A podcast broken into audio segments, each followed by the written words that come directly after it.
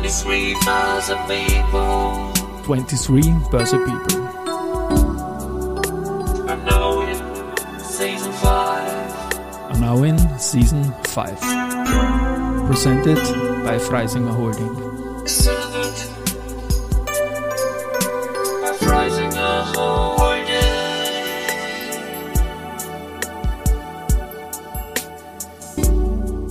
Ja, herzlich willkommen wieder zur Serie 23 Börse People. Und diese Season 5 der Werdegang und Personality Folgen ist presented by Freisinger Holding AG. Mein Name ist Christian Drastil, ich bin der Host dieses Podcasts und mein vierter Gast in Season 5 ist Ronald Nemetz, Head of Equity Trading and Structuring bei der Erste Group. Lieber Ronald, herzlich willkommen bei mir im Studio. Hallo Christian, danke für die Einladung. Ja, ich freue mich, ich freue mich, freue mich sehr und wir hatten ein tolles Vorgespräch und alle Vorbereitung, die ich gemacht habe, schiebe ich ein bisschen nach hinten, weil es bei dir in der Schule ja schon leiwand losgegangen ist und das noch dazu in unserem gemeinsamen Bezirk Donaustadt aus dieser Zeit. Bitte um ein paar Worte dazu. Ja, genau. Ja, richtig, das war im 22. Bezirk und äh, wir hatten einen sehr guten äh, Betriebswirtschaftslehrer und wie du vielleicht weißt, dritte Klasse Hack äh, wird immer das Thema Wertpapiere durchgegangen. Ja, bis dorthin war Schule für mich eher mühsam. Ähm, man hat sich halt so durchgewurschtelt. Wenn man mich gefragt hätte, was willst du später mal machen, hätte ich wahrscheinlich gesagt, ich habe keine Ahnung. Ja. Mhm. Ähm, nach der dritten Klasse Hack war es sofort klar. Also das war von dem Zeitpunkt her das Thema Investieren, ähm, Aktien, äh, Wiener Börse etc. etc. Also das war für mich so irgendwie der Gamechanger ja, in meinem Leben. Und das war die Lehrkraft, die ihr gehabt habt, besonders engagiert auch im Vergleich. Hast du einen Vergleich zu Nachbarklassen gehabt oder war das Frau, Mann? Ja, das war ein Mann, ja? aber ich kann einmal sagen, er hat wirklich den Stoff sehr ähm, gut rübergebracht. Mhm. Ja, er hat äh, auch äh, Beispiele aus der Welt gebracht und nicht nur äh, stur den, den Text äh, des Buches vorgelesen oder vorgetragen. Und ja, so wie es halt oft ist, mathematisch äh, war für mich schon immer ähm, ein Vorteil. Also bei Mathematik oder Rechnungswesen hatte ich nie ein Problem. Äh, und dementsprechend kam Betriebswirtschaft und Equities und Kapitalmarkt natürlich sehr recht. Und mhm. Ja, so, so startete quasi auch indirekt schon äh, ein paar Jahre vor meiner beruflichen, äh, vor meinem beruflichen Werdegang äh, de facto mein Thema, was ich dann später mal machen möchte. Was ich nicht wusste, dass wir damals beide in Estling gewohnt haben, aber uns nicht kannt haben, ist doch ein bisschen ein Altersunterschied da. Du bist ein paar Jahre jünger, aber eine lustige Geschichte, die sich auch aus dem Vorgespräch äh, dann ergeben hat. Dein erster beruflicher Step, den du selbst auf LinkedIn eingetragen hast und den ich jetzt ablese, ist eine Station bei der Volksbank. Mitte der 90er Jahre, eine starke Phase der Wiener Börse damals mit der Föstalpine und so weiter, die IPO hat. Du warst Retail Sales and Strategy. Hast, lese ich da. Bitte um ein paar Worte dazu, wie dieser Berufseinstieg gelaufen ist damals und warum es diese Station wurde. Ähm ja, ich kam direkt vom Bundesheer und wie ich schon vorher erwähnt habe, ich wollte irgendwas mit Wertpapieren machen mhm. und äh, habe dann eine Ausschreibung der Volksbank gesehen, wo sie für den Retail-Bereich einen Spezialisten gesucht haben, äh, der wiederum nicht in der Filiale ist, sondern direkt im Headquarter. Und die Aufgabe von uns war, wenn äh, Filialmitarbeiter der Volksbank auch im, Vorarlberg, Tirol Kunden hatten, die Wertpapierwünsche hatten, ja, kamen sie dann bei uns in Wien in der Zentrale durch. Mhm. Und so wie du richtig vorher erwähnt hast, das Highlight für mich, ich glaube, drei Monate nachdem ich begonnen habe, war das IPO der Föst. Das war jetzt ja. geraten, ja? Also, äh, ja, das trifft sich gut. Ähm, damals natürlich sehr viel Zettelwerk, du kannst dir das gut vorstellen. VA Stahl. Äh, VA Stahl, ja. jeder wollte die Aktie haben. Das haben. Jede Sekunde haben die Telefone geläutet, wir sind mit Zetteln dort gesessen und haben von jeder Filiale die Orders entgegengenommen. Und ja, es war ein, ein richtiges Highlight zu Beginn meiner Karriere. Eine Frage habe ich noch, weil Spezialist, wenn man einsteigt in den Job, hast du da Ausbildung gehabt oder wurdest du intern zum Spezialisten ausgebildet bei der Bank? Ähm, soweit ich weiß, gab es äh, drei Wertpapierkurse, die die Volksbank äh, angeboten hat. Mhm. Ja. Durch äh, mein Interesse schon zuvor an den Wertpapieren waren die, ähm, waren die easy, ne? war es eigentlich nur eine Frage der Zeit, äh, von ein paar Monaten, wo dann das Wissen so stark war, ähm, indem ich dann eigentlich alle Fragen von Filialmitarbeitern gut beantworten konnte. Ja. Aber du hast recht, am Anfang war es natürlich ein bisschen schwer, ja. aber man ist gut reingekommen und es war auch der richtige Berufseinstieg aus meiner Sicht, äh, weil man äh, sehr viel äh, über den Kapitalmarkt gelernt hat, angefangen von Aktien über Anleihen, äh, Partizipationsscheine, glaube ich, gab es auf die Volksbank noch. Ähm, mhm. Und ja, es Gab's, war einfach ja, genau. äh, eine, eine sehr eine breite Fächerung. Ja, auch auf die erste, die Länderbank. Das war damals ein, ein beliebtes ähm, Vehikel für die Banken, Partizipationsscheine zu begeben. Ähm, ich muss mich bei der Stelle auch bedanken, glaube ich, jetzt schon zum zehnten Mal in der Podcast-Reihe bei deinem jetzigen Arbeitgeber, bei meinem damaligen Arbeitgeber, bei der erste für eine tolle Ausbildung auch, die man im Wertpapierbereich genießen durfte. Das war intensiv und super.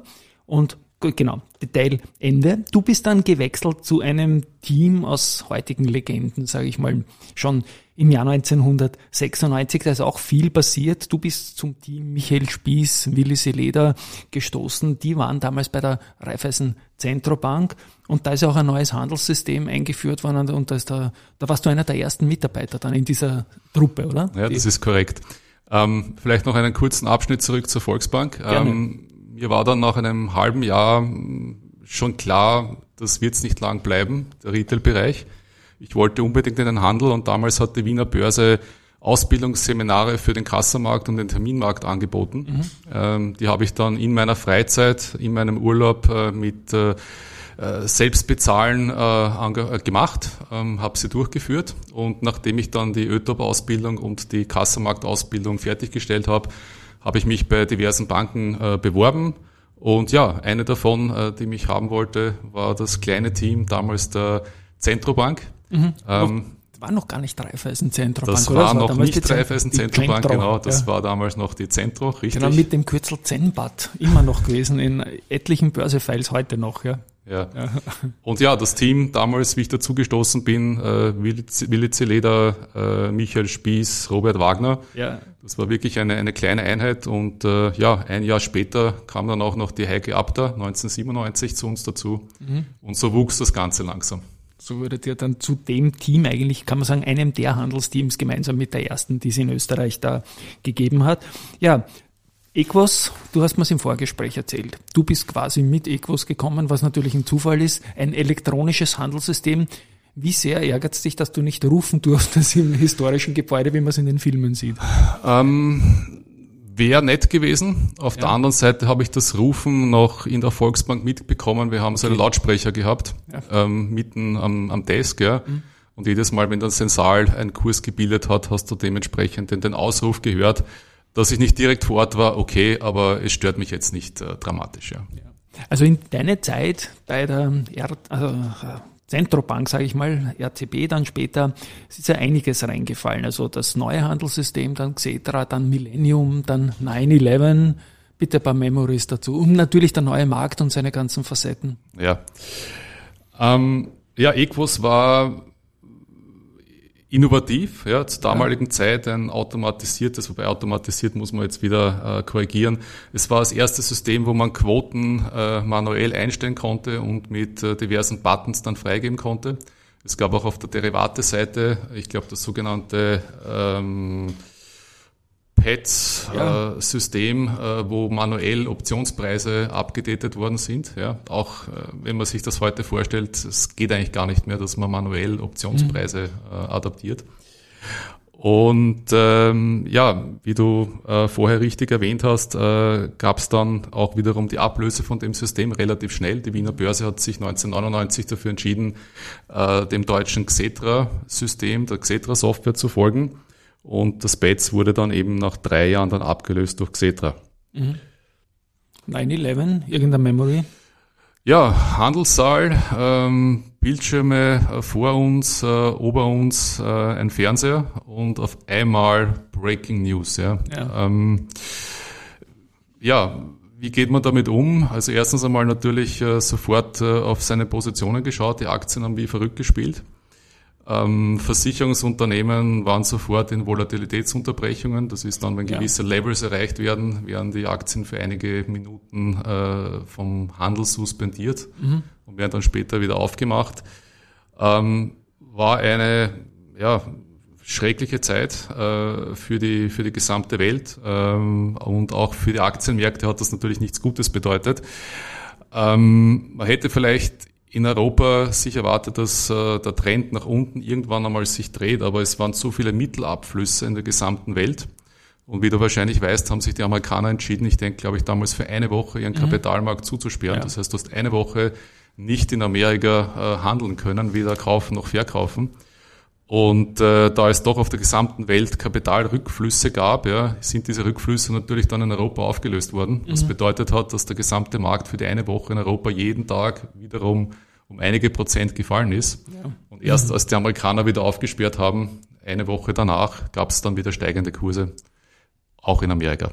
Wie international war das Handelsgeschehen in Österreich als Österreicher, als Derivat Tiefexperte einer österreichischen Großbank damals eigentlich schon? Ähm, der Fokus äh, sowohl in der Raiffeisen Zentralbank als auch in der ersten jetzt ist natürlich klassischerweise das Osteuropa-Geschäft, mhm. Österreich und Osteuropa, das sind unsere Steckenpferde, für die stehen wir. Ähm, Deutschland läuft natürlich immer mit als sogenannter großer Bruder, ja, ja. also so Themen wie BASF, äh, Allianz, äh, wie sie alle heißen. Ähm, ja, da würde ich einmal sagen, endet 95 Prozent der Geschäftstätigkeit. Natürlich gibt's äh, Portfoliooptimierungen, die darüber weiter hinausgehen. Wir haben uns aber weder an der Raiffeisen Zentralbank noch in der ersten jetzt verstanden, dass wir jetzt irgendwie groß ein amerikanischer Player wären oder in Frankreich oder in Spanien tätig. Wir sind dort zu Hause, wo unsere Landkarte ist und dementsprechend so in der ersten jetzt in Österreich und Osteuropa. Insofern haben wir alle Ende der 90er Jahre mit diesen neuen Märkten, wo wir einen nicht so großartig mitgespielt haben als Österreicher, wo sich die Musik in Deutschland kurzfristig abgespielt hat und in Brüssel aus europäischer Sicht. Ähm, hat das damals Geschäft kostet für so eine Brick Mortar Börse und deren Spezialisten in Österreich oder habt ihr da auch irgendeinen Zugang gehabt äh, und da Market Making betrieben oder ähnliches? Hm, meinst du jetzt äh, die Outperformance der, der Nasdaq? Zum, ja, ich meine zum Beispiel den neuen Markt. Habt ihr da als Handelshaus irgendwie mitgemischt? Ja, neuer Markt war klassisch ein, ein, ein Ableger des deutschen Marktes. Neben ja. dem DAX hat es den NEMAX gegeben. Genau. Und äh, ja, da gab es auch einige nette Facetten, äh, dass du zum Beispiel in gewissen Bullenzeiten dann kein Offer mehr im, im Markt, im Markt ja. drinnen war. Ja. Das heißt, du hast Aktien gesehen, die normalerweise vom Orderbuch sowohl links als auch rechts, Kaufseite und Verkaufsseite ja. voll war. Und in den Zeiten des Booms, äh, kurz vor der, äh, sage ich einmal, Wende, ähm, gab es dann auf einmal Aktien, die kein Offer mehr hatten. Also es mhm. war keiner mehr bereit, im Markt Aktien zu verkaufen. Äh, es war schon krass. Also yes. die Überwertung war war echt äh, exorbitant. Absolut. Und jetzt kommen wir, wie gesagt, in die Nullerjahre und da, da ist der Wechsel im Jahr 2004 zur ersten erfolgt. Du warst Head Equities and Derivatives zunächst und dann in der erste, dann wurde die Group irgendwie draus. Ja, wie war der Wechsel damals 2004 in der Boomzeit eigentlich vom Wiener Markt? Wir haben uns damals auch kennengelernt, glaube ich. Ich habe den Stefan Dörfler, den heutigen Erste Bank Österreich Vorstand und dich da kennengelernt beim Besuch damals, glaube ich, über den Günther Artner aus dem Research, hat er uns vorgestellt und so weiter. Wir waren dann auch in Marathonstaffeln gemeinsam, dass du ein großer Sportler bist. Ja, wenn wir zum Schluss noch kurz. Äh, ja, wie, wie ist das dann losgegangen in der ersten? Und ja, bitte eigene Worte dazu. Ja, Christian, wie du richtig erwähnt hast, äh, zwischen 2003 und 2007 ist der österreichische Markt äh, um äh, 500 Prozent gestiegen, ja. von 1000 auf 5000. Ähm, war so ein bisschen der Gegentrend äh, zu der Nasdaq-Geschichte, die sich äh, bis 2000 abgespielt hat. Nasdaq hat in der Zeit äh, wo Österreich und Osteuropa geboomt hat, eigentlich ja nur 100 Prozent zugelegt. Das war eigentlich die schwächste Performance, äh, die der Nasdaq in, in, ja, in vier, fünf Jahren hingelegt hat. Auch der DAX hat sich nur verdreifacht. Insofern waren das die, die Goldzeiten für Osteuropa, äh, was sich aber dementsprechend äh, nach 2008 äh, dann auch wiederum gedreht hat. Ja, und 2008 ist er in, in der erste in der Struktur die Holding dann gemacht worden. Das heißt, für dich hat es dann einen anderen Titel im Job gegeben. Du warst dann, wenn ich es richtig verstehe, Head of Equity Trading and Structured. Product oder Structuring oder wie, wie man das nennt? Na, das Structuring, äh, Christian ist erst später dazugekommen. Okay. Ähm, am Anfang war es äh, Head Group Equity Trading. Okay. Ähm, dementsprechend die Verantwortlichkeiten waren davor auf den österreichischen Markt gelegt. Und äh, mit der Group-Funktion sind dann äh, Kollegen dazugekommen, für die wir auch in Österreich mitverantwortlich waren, in Ungarn, in Tschechien, in Polen und in Rumänien. Ich komme jetzt in diesem Podcast noch mehrfach zum Zertifikatemarkt in Österreich auch dazu, weil zuletzt in meinem Zertifikate-Podcast war die Brigitte Dudli, die fürs ZFA gearbeitet hat, zu Gast und da ist uns beiden nicht eingefallen, welcher sportliche junge Mann da der erste Entsandte, der erste Group in den Vorstand des Zertifikate Austria Forum, also des, des ZFA war. Und ich habe auch, ja, um Gottes Willen, war das ein Schaufler oder was auch immer oder Dings. Ne? Nein, das warst du. Und ich habe dich irgendwie immer so sehr in die, in die, eher in die Market Maker und Händlerschiene getan, dass ich das verdrängt habe, dass du auch im Zertifikateforum äh, Austria im Vorstand warst und zwar von 2006 bis 2008 und jetzt bin ich schon wieder ruhig und bitte dich, wieso hat die erste damals dich entsandt? Äh, was war deine Rolle im Zertifikategeschäft damals im Institut? Ja, also wie ich 2004 äh, zur Erste Bank gewechselt bin, hatten wir in der erste Anbindungen an Xetra Wien, Xetra Frankfurt und die damalige ÖTOP. Das mhm. war die äh, Vorgeschichte zur Eurex. Ja. Und äh, wir haben dann langsam angefangen, ähm, unseren Vertriebskanal zu erweitern. Wir haben dann die direkte Börseanbindung auch an die Eurex gewählt, auch an die Euwax, das mhm. ist die Stuttgarter Börse, genau. wo äh, sehr, sehr viele Zertifikate gehandelt werden, die größte äh, Zertifikatebörse in Deutschland. Und ja, damit ergab sich das gut, dass äh, eines Tages mich, äh, ich glaube, der Fritz Strobel äh, von der ÖFAG angerufen hat und gemeint hat, du, du musst unbedingt an Bord sein, wir machen jetzt einen Zertifikateforum Österreich und wir brauchen die erste auch mit dabei. Ähm, war super, die drei Jahre waren äh, sehr gut, aber wie du richtig schon erwähnt hast, äh, gut, dass du mich in die Händlerecke stellst und nicht in die Sales-Ecke. Also wir hatten einige nette Termine, wo es dann um farbliche Abstimmungen der Homepage gegangen ist, wo ich okay. natürlich aus meiner Händlersicht ja nicht ja. ganz passend war, aber es waren trotzdem sehr, sehr gute Jahre und vor allem auch fürs Zertifikategeschäft in Österreich äh, war sehr wichtig, auch einen Verband zu haben, ja, so wie es die Deutschen schon einige Jahre davor hatten auf breiter Ebene das Thema der Zertifikate in der Öffentlichkeit, aber auch bei Journalisten äh, kundzutun, die Vor- und die Nachteile von Zertifikate dementsprechend auch zu erklären. Jetzt nicht im Vorgespräch besprochen, dementsprechend auch eine Risikofrage natürlich. Wie viele Schirme hast du so und ist das Bloomberg und Co? Was, was, wo schaust du da so rein, wenn du, wenn du reinschaust? Also wenn wir über Schirme reden, ist natürlich immer die Frage, wie groß ist der Bildschirm ja, genau. heutzutage. Ja, er ja. kann äh, und, und klein gebogen, sein, er kann ja? groß sein, er kann gebogen sein. Also grundsätzlich haben wir vier äh, sehr große äh, Schirme vor uns. Ich kann dir jetzt nicht genau sagen, welche, welche Größe die haben, aber ausreichend, ja, äh, wovon äh, zwei Schirme prinzipiell für Informationssysteme verwendet mhm. werden. Kann Reuters sein, kann Bloomberg sein oder eben auch das Web heutzutage. Ähm, und äh, zwei Bildschirme werden grundsätzlich für die diversesten Handelsaktivitäten an den diversesten Börsen genutzt. Okay, das musste ich jetzt einfach machen, diesen Zwischenstep. Okay, also das, wir kommen dann eh noch zu Zertifikaten und auch diese, diese Unterschiede zwischen Produktstrukturierung und Sales dann und alles Mögliche, wie das einfach in der, in der Kette dann läuft. Ja, am 9.8.2008 ist die Holding gewesen und kurz danach ist Lehman gekommen. Auch da bitte Memories zu diesem Mega-Ding, das in unser aller Leben gehittet ist? Ähm, wenn man mich damals 2008 gefragt hätte, ähm, ob die ähm, Volatilität jemals stärker, extremer sein könnte, ich hätte wahrscheinlich geantwortet nein. Ja.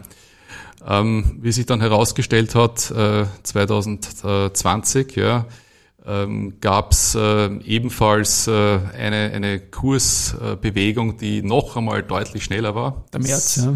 März 2020, richtig, wo wir innerhalb von, glaube ich, zehn Handelstagen circa 40 Prozent äh, der Marktkapitalisierung auf der gesamten Welt verloren haben. Ähm, insofern lernt man daraus, ja. Also alles das, was einem 2008, 2009 als ähm, Krise und, äh, und, und sehr hohe Volatilität vorgekommen ist, war dann äh, 2018, 20, äh, 22, muss man natürlich auch erwähnen, alles andere als, als neu. Ja. ja. Ähm, für neue Kollegen, die tun sich natürlich schwer mit den äh, abrupten höheren Volatilitäten.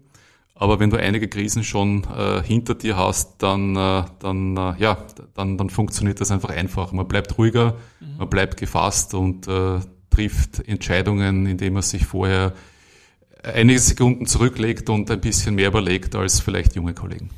Mit der Erfahrung aus 2001, 9-11, als die Amerikaner zugesperrt haben, wie du gesagt hast, ähm, war es richtig, nicht zuzusperren in diesen anderen Verwerfungen, die du geschildert hast?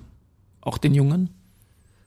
Ähm, definitiv. Also wird sich der Christoph Boschan freuen. Äh, zusperren ist echt wahrscheinlich das Letzte, was man auf einer Tabelle ja. äh, an, anschauen sollte. Ähm, der meine, Markt, der Markt ist der Markt. Temporell ja. natürlich, nicht äh, generell ja, ja, aber ja. auch äh, temporär. Also, also wir hatten da ähm, ein paar Aussetzungen von einer halben Stunde, Stunde mal auch in Wien. Die mhm. sind äh, auch nicht sehr gut angekommen im Markt.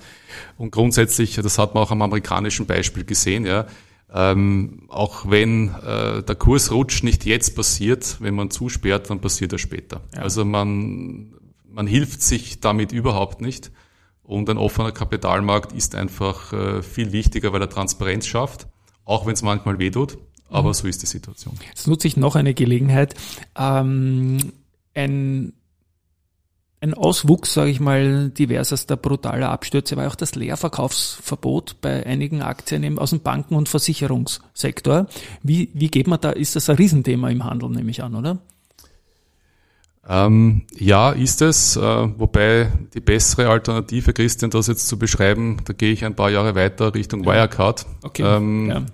Ich glaube, hier sieht man, dass auch aus regulatorischer Sicht man wirklich alles Mögliche vorher probieren sollte, um mhm. solche Leerverkaufsverbote nicht einzuführen. Ja. ja.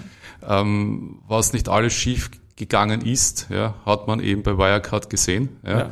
Es gab Aktivisten, die schon Jahre zuvor ähm, ja, diese Wirecard-Krise heranrauschen haben sehen, aber leider waren die Börse und die Aufsicht genau anderer Meinung und äh, Dementsprechend äh, hier auch genauso wie das Offenhalten der Börse selbst äh, halte ich nichts davon, eine Leerverkaufsbeschränkung einzuführen. Ja, das gibt gibt's die noch eigentlich? Die sind ausgelaufen, oder? Schon schon länger, oder?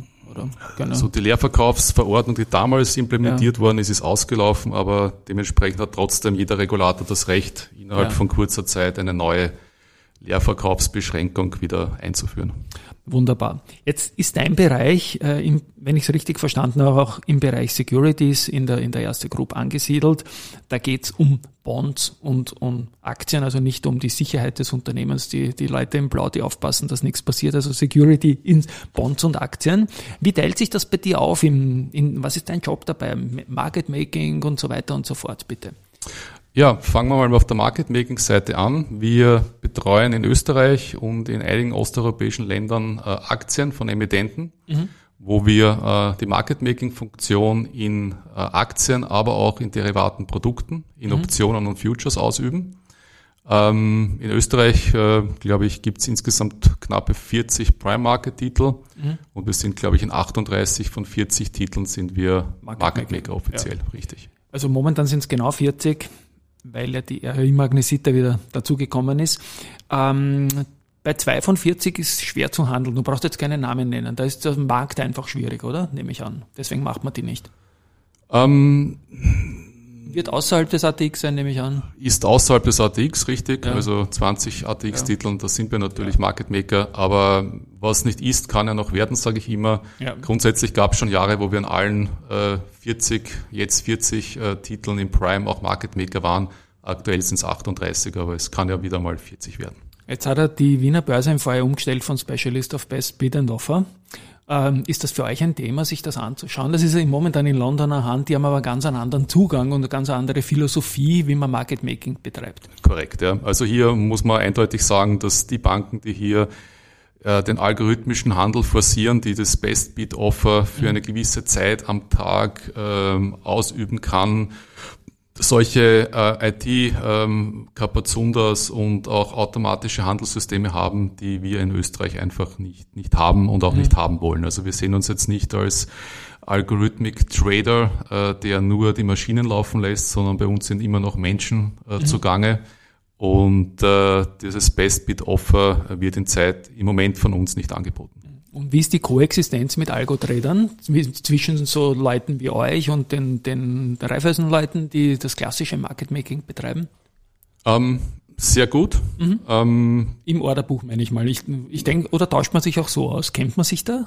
mit, mit den Londoner Guys, oder? Also du kennst, äh, du kennst das gar nicht. Also der Ich- Markt ist so anonym, dass Ja. du nicht weißt, wer jetzt Ja. auf der Gegenseite im, mir, ja. Bid oder auf dem Offer, auf der. Offerseite steht. Ähm, es ist zwar in gewissen Phasen schwierig, wenn du versuchst, äh, ähm, Aktien zu kaufen und du merkst jedes Mal, wenn du Aktien auf die Bid-Seite hineinstellst, stellt sich jemand in der Millisekunde äh, Mhm. vor dich, ja.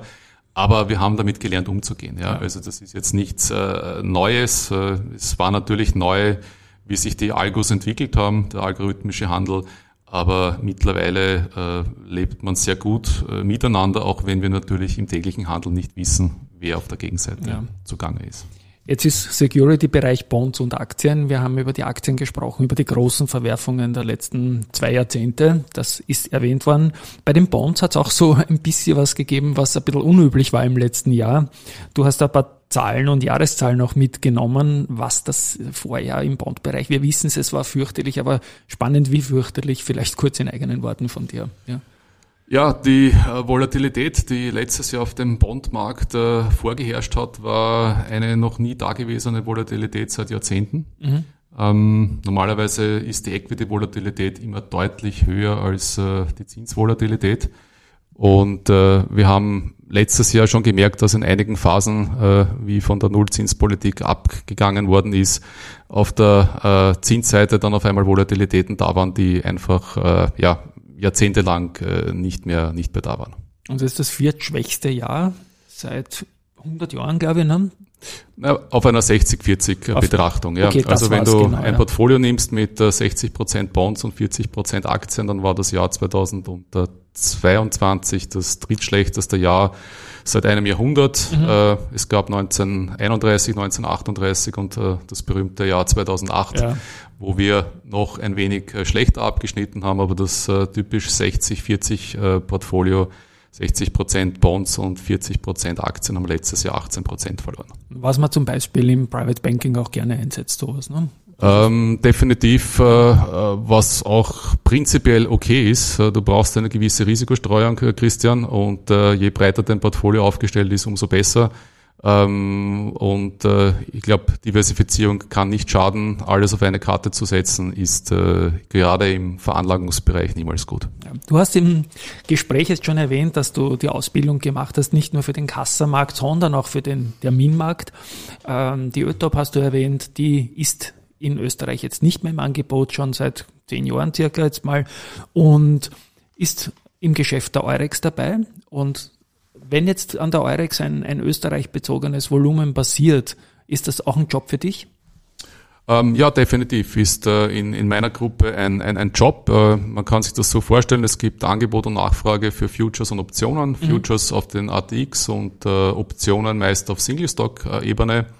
Und äh, natürlich sind wir auch eine Adresse, die von den globalen äh, Brokern gefragt wird, ob wir Interesse haben, äh, Kundenbedarf äh, den es äh, in London gibt, äh, äh, zu bedienen. Sprich, es sucht jemand äh, 1000 Kontrakte von einer Option auf die OMV und dann äh, fragen die Broker halt im Markt, äh, zu welchem Preis wir äh, die Option verkaufen würden. Und ihr macht auch den Hedge mit Aktien und so weiter. Das ist klassisches Geschäft eigentlich. Ja, ne? Genau. Also auf der ja. Optionsseite geht es jetzt nicht primär um den Preis, sondern eigentlich um die Volatilität. Ja. Das heißt, äh, du schaust dir an, äh, wie hoch ist äh, die implizite Volatilität, die du mit dem Trade äh, kaufen oder verkaufen würdest. Hast natürlich im Hinterkopf, was gibt's für eine realisierte äh, Volatilität der Vergangenheit, was schätzt du als implizite Volatilität in der Zukunft und je nachdem, äh, wie du die Volatilität einschätzt, äh, kaufst du eine günstige Volatilität oder verkaufst eine teure Volatilität. Spannend, spannend. Ich habe in, ich gebe zu, ich habe in den ersten Jahren nach Abwandern des Ötops-Geschäfts an die Eurex noch ein bisschen hingeschaut. Das ist dann immer weniger geworden vom, vom Volumen her, dann habe ich gar nicht mehr hingeschaut. Hast du da, tut sich da überhaupt noch was? Beziehungsweise wie ist das in der Zeitreihe jetzt in den Shaky-Börsen 2020 oder 2022? Hat sich da mehr getan kontraktseitig? Ich habe es überhaupt keine Ahnung, bin völlig blank. Ähm, man kann es, glaube ich, teilen. Auf der Retail-Seite ist das Geschäft deutlich zurückgegangen. Hängt auch damit zusammen, dass die wenigsten Banken äh, nach MIFID äh, aktiv anbieten, äh, dass jemand an der Eurex handeln kann. da geht es auch Margin- Margin-Themen und so weiter. Margin-Themen, ne? richtig, ja. Also Retail ist leider, sage ich mal, fast nicht vorhanden. Ja. Auf der Insti-Seite, auf der Institutional-Seite gibt's äh, immer wieder Anfragen. Ja. Mhm. Die sind natürlich dann dementsprechend deutlich größer im Volumen als äh, die Retail-Size. Ja. Mhm. Sind aber dann sehr ausgewählt, äh, was Underlyings anbelangt. Also man kann jetzt nicht sagen, alle ATX 20-Titel haben dieselbe dieselbe Nachfrage nach Optionalität, ja, das richtet sich natürlich einerseits aufgrund äh, der Marktkapitalisierung. Äh, je größer die Marktkapitalisierung, umso wichtiger ist der Optionsmarkt äh, auch als Hedge-Instrument für ja, Fonds oder institutionelle Anleger. Und äh, manchmal, so wie es in Wien ja auch üblich ist, werden halt Themen gespielt. Ja. Ja. Aber das weißt du, glaube ich, besser als ich. Naja, also ich bin total dankbar, dass ich in dem in dem äh, Podcast jetzt so viel äh, aktuell wieder nachholen kann von dem, was ich eigentlich säumig war, weil der Kontakt zu Eurex ist auch journalistisch nicht so leicht gewesen, sage ich jetzt mal, wie das an der ÖTOP natürlich der Fall war, die wir von Start 1991 bis Ende, glaube ich, 2013 oder 2014 einfach auch beobachtet haben. Ich möchte einen Teil in unseres Gesprächs jetzt, äh, lieber Ronald, auch für den Zertifikate-Podcast nutzen und die Chance nutzen. Du hast gesagt, du bist ein Zertifikate-Mensch, aber nicht im Sales. Und jetzt interessiert mich, wie das so typischerweise in einer Großbank wie der Erste Group abläuft. Ich kenne das Team natürlich vom Uwe Kohler, den haben wir heute gesehen. denn Wir sprechen heute am 1. Februar, senden am 13. Februar, aber am 1. Februar war der Zertifikate-Jahresauftakt. Da waren die ganzen strukturierten Experten dort, wenn ich es jetzt mal so sagen darf. Der Uwe war auch dort. Wie läuft das in der ersten ab? Was ist deine Rolle? Was ist dann seine Rolle? Wer hat die Ideen dazu? Wer macht was?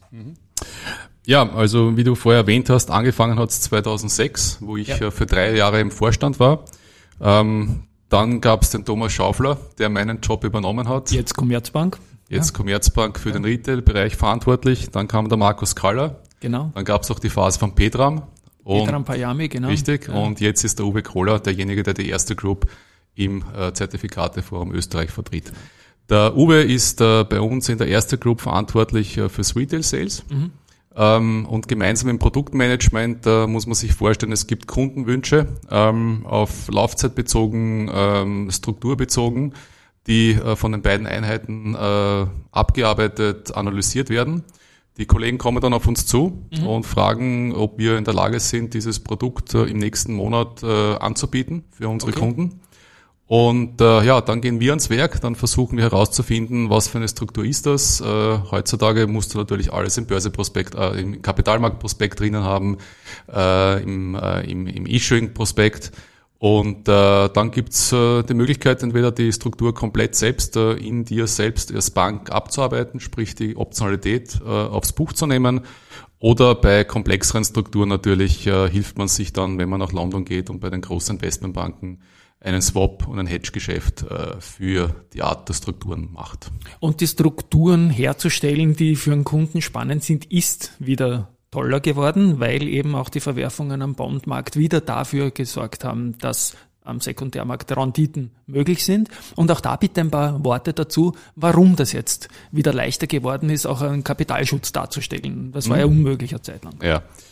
Ähm, nehmen wir mal an, wir haben jetzt wieder aktuelle Renditen von drei Prozent. Ja. Ja, und es gibt eine dreijährige kapitalgarantiertes Produkt. Mhm. Dann äh, zinsst du äh, die drei Jahre ab auf den heutigen Tag und kommst auf, kommst auf den Zero-Preis, der Mhm. natürlich umso höher ist, ja, je höher die Rendite am Markt ist. Ja. Man kann sich gut vorstellen, in den vergangenen Jahren, wo die Rendite äh, bei Null war Oder negativ. oder negativ, ja, ist dies äh, nicht möglich. Jetzt haben wir die Chance, wieder äh, attraktive kapitalgarantierte Produkte an den Markt zu bringen, ähm, der auch das Payoff wieder attraktiver macht.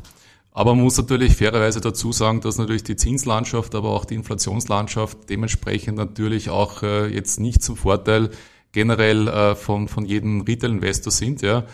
Und die hohe Inflation selbst, und wir hören das jeden Tag in den Medien, ja, das ist natürlich etwas, was äh, ähm, ja, sehr herausfordernd ist und die, und die Leute, äh, die Menschheit mit den höheren Energiepreisen, höhere Rohstoffpreise, die Preise an den Tankstellen natürlich, äh, äh, ja, das Geldbörsel wird leerer und leerer. Ja. Hat man da nicht jeden Tag neue Ideen, die man unbedingt strukturieren will, wenn man so tief drinnen ist? Ich, ich kann mir das so vorstellen irgendwie, wenn man die Nachrichten hört. Ähm, wir versuchen es so einfach wie möglich zu halten. Ja. Ich sage mal, die einfachsten Produkte, die wir auch jetzt anbieten, sind klassische Bonds. Ja. ja. Ähm, es gibt auch äh, kästfreie Bonds, Wohnbauer, Bankanleihen, die auch wieder on vogue sind. Es gibt äh, kapitalgarantierte Produkte mit einer Equity-Komponente. Ja. Und natürlich in unserem Angebot sind auch äh, sogenannte Flow-Produkte wie Bonuszertifikate, Discount-Zertifikate oder dann auch Hebelzertifikate. Und wir spielen neben der Zinslandschaft und anderen Faktoren auch noch die Volatilität rein, die ja auch sehr, sehr spannend in der Preisgebung bei Zertifikaten ist. Bitte auch da, um diese Windows of Opportunity, die Volatilitäten zu bringen oder auch nicht.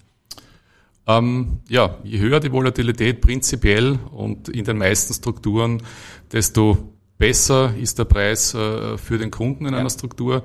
Aber neben der Volatilität, Christian, gibt es noch Einflussfaktoren wie Dividendenhöhe ja. etc. etc. Zinslandschaft, wie du erwähnt hast. Also es ist nicht eindimensional, es ist mehrdimensional. Nein, aber mit höherer Volatilität hast du halt mal ein höheres implizites Risiko und so weiter und das wird auch abgegolten durch ein spannendere Korrekt, Produkt. So Ausgestaltung. es ist ein, ein ich, ich merke es auch bei vielen Hörerinnen und Hörern oder, oder Lesern und Lesern über die diversen Produkte, dass die da jetzt wieder ein Window of Opportunity erkennen durch die hohe Inflation und die, die Zinsen, die es kurzfristig wieder gibt. Ich werde jetzt keine Research-Meinung abbringen, was mit der Zinslandschaft passiert, aber es ist wieder deutlich spannender, kann man zusammenfassen, Produkte zu strukturieren als in den vergangenen Jahren.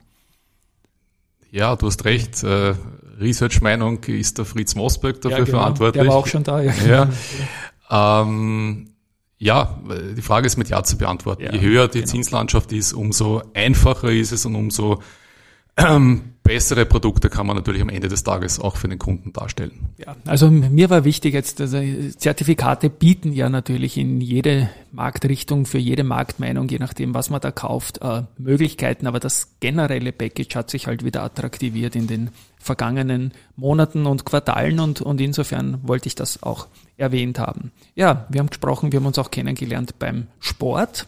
Da warst du in einer Laufstaffel dabei, da waren wir relativ schnell damals auch, glaube ich, mit dem Stefan Dörfler und dem Wolfgang Kindl von der Unika. Günther Adner war, glaube ich, auch dabei. Wie geht's da so sportlich? Was machst du so? Du warst ja früher, glaube ich, auch BMX und alles Mögliche unterwegs, ne? Ja, was man halt so in der Kindheit alles gemacht hat, angefangen von Fußball, Tennis, Golf, äh, BMX. Ich glaube, es gab in den 80er Jahren äh, einen, einen gewissen BMX-Hype auch in, in Österreich. Definitiv, ja. ja. Steinspornbrücke, äh, BMX-Bahn, äh, wirst du vielleicht kennen auch noch ja, von früher. Beim Rudergelände in der Nähe, ja. Richtig, ja. Aber ja, so gesehen alles Mögliche durchgemacht, ähm, sehr viel Sport, äh, definitiv äh, bis 16, 18 alles Mögliche ausprobiert. Und äh, ja, man kann es zusammenfassen, Profikarriere ist sich keine ausgegangen, aber... Aber beim ich, SV Essling hast du gespielt, das ist großartig. SV Essling, aber auch beim berühmten SV Aspern, äh, um Gottes Willen, ja, genau. einerseits äh, einige Jahre zu, danach nach mir der berühmte David Alaba auch gespielt hat. Genau, und ja, das sind schon schöne Memories und es klingt auch alles, was du sagst. Du klingst eigentlich für einen vermeintlich stressigen Job, wirkst du und klingst du sehr entspannt. Ist das eigentlich ein, ein Job, der stressig ist oder hat man so klare Pattern und ähm, auch Risksysteme, dass man da durchaus auch entspannt sein darf oder muss? Ähm, der Job ist stressig, aber du lernst im Laufe der Jahre mit dem Stress gut umzugehen. Ja. Also wenn mich heute einer fragt, äh, wie schaut so dein Tagesablauf aus, wann schaust du auf die Börse, wann gehst du nach Hause und drehst ab, man kann eigentlich sagen, 24-5 ja, laufen irgendwo Informationssysteme heutzutage, wo du dir anschaust, äh, was macht Amerika, was macht Asien, was tut sich in der Wirtschaft, was ist gestern am Abend passiert. Also wir sind in den letzten äh, sechs Jahren von einer Krise irgendwie in die nächste äh, Krise gestolpert. Ja. Es bleibt spannend, jeder Tag ist anders und man lernt im Laufe der Jahre, ich bin ja doch schon seit 1994, 95 in dem Bereich tätig, ja, mit dem Stress einfach umzugehen. Also ich glaube, Soweit äh, stört mich wenig, aber klar, wie du vorher angesprochen hast, so äh, Lehman beziehungsweise 2022 mit dem rasanten Absturz von 40 Prozent äh, sind dann schon Tage, wo der Tag dann nicht 10 glaub, Stunden dauert, 40 sondern... 40 Prozent waren 20 dann, oder? 22 hat uns dann 20 Prozent erwischt. Gehabt. Ja, ja, also richtig, du hast natürlich vollkommen recht. Ich habe jetzt die Jahreszahlen ja, ja. wieder äh, ist vergessen. Ist alles so jung her, das war, alles so jung her, ja, das ist einfach einfach ja. Wenn, was mich noch sehr jetzt erreicht hat, ist dieses 24.5. Ja, wir alle kennen die 24.7. Ähm, am sechsten und siebten Tag ist da wirklich durchatmen, weil nicht viel passieren kann. Ich, in, letzte Frage ist jetzt noch, wann am Montag in der Früh geht's los? Asienbörsen oder wie, wie ist da die erste Inspiration für eine neue Handelswoche? Ähm, Natürlich tut sich am Wochenende auch äh, etwas äh, Research, äh, ja, Buch lesen, äh, möglicherweise Podcasts hören. Es gibt einige sehr gute BMX Podcasts. Fahren, BMX fahren nicht mehr in meinem Alter. Genau. Ja. Ähm, nein, Wochenende ist äh, relaxen angesagt, man muss auch irgendwann runterkommen. Ja. Aber ja, wie du gefragt hast, Montagmorgen, äh, man steht auf, äh, macht sich fertig, äh, schaut entweder am Mobile oder so dadurch, dass ich ja doch noch von der alten Schule bin im Teletext vielleicht nach, äh, wo denn die asiatischen Märkte heute aufgemacht haben, sieht Indikationen natürlich von den europäischen Märkten. Die Eurex selbst macht, äh, soweit ich weiß, um zwei Uhr in der Früh auch schon auf, mittlerweile jeden Tag, handelt auch schon fast äh, 24-5 und äh, ja, das sind die ersten Indikationen. Man kommt in die Bank, äh, bekommt Research äh, von diversen Häusern. Was hat sich getan? Welche ähm, Unternehmen äh, präsentieren äh, Quartalszahlen, äh, was tut sich da, äh, was tut der Markt und ja, so fängt der Tag an. Also Teletext habe ich keine Börseinformationsquelle bei mir, aber meine Sportkontakte, die lachen mich immer aus, dass meine, mein First Infoscreen der Teletext für alle Sportergebnisse ist. Da weiß ich jede Subseite auswendig und schon nichts anderes an. Eigentlich. So ist es, vollkommen so ist es, richtig. Das ist, ja, das ist ein Klassiker. Lieber Ronald, ich spiele meine komische Abspannmusik. Hab das Richtige erwischt, das ist wichtig. Eine Highlight-Folge für mich, wo ich unglaublich viel wieder nachholen konnte von dem, was ich immer schon irgendwem fragen wollte, nur niemanden da gehabt habe. Ja, das warst du jetzt. Danke dafür. An euch da draußen, liebe Hörerinnen und Hörer. Ja, ich bin sicher, es wird für euch genauso viel dabei gewesen sein wie für mich. Ich sage danke fürs Zuhören und ciao von meiner Seite. Vielen Dank, Christian, für die Einladung. Tschüss und Baba.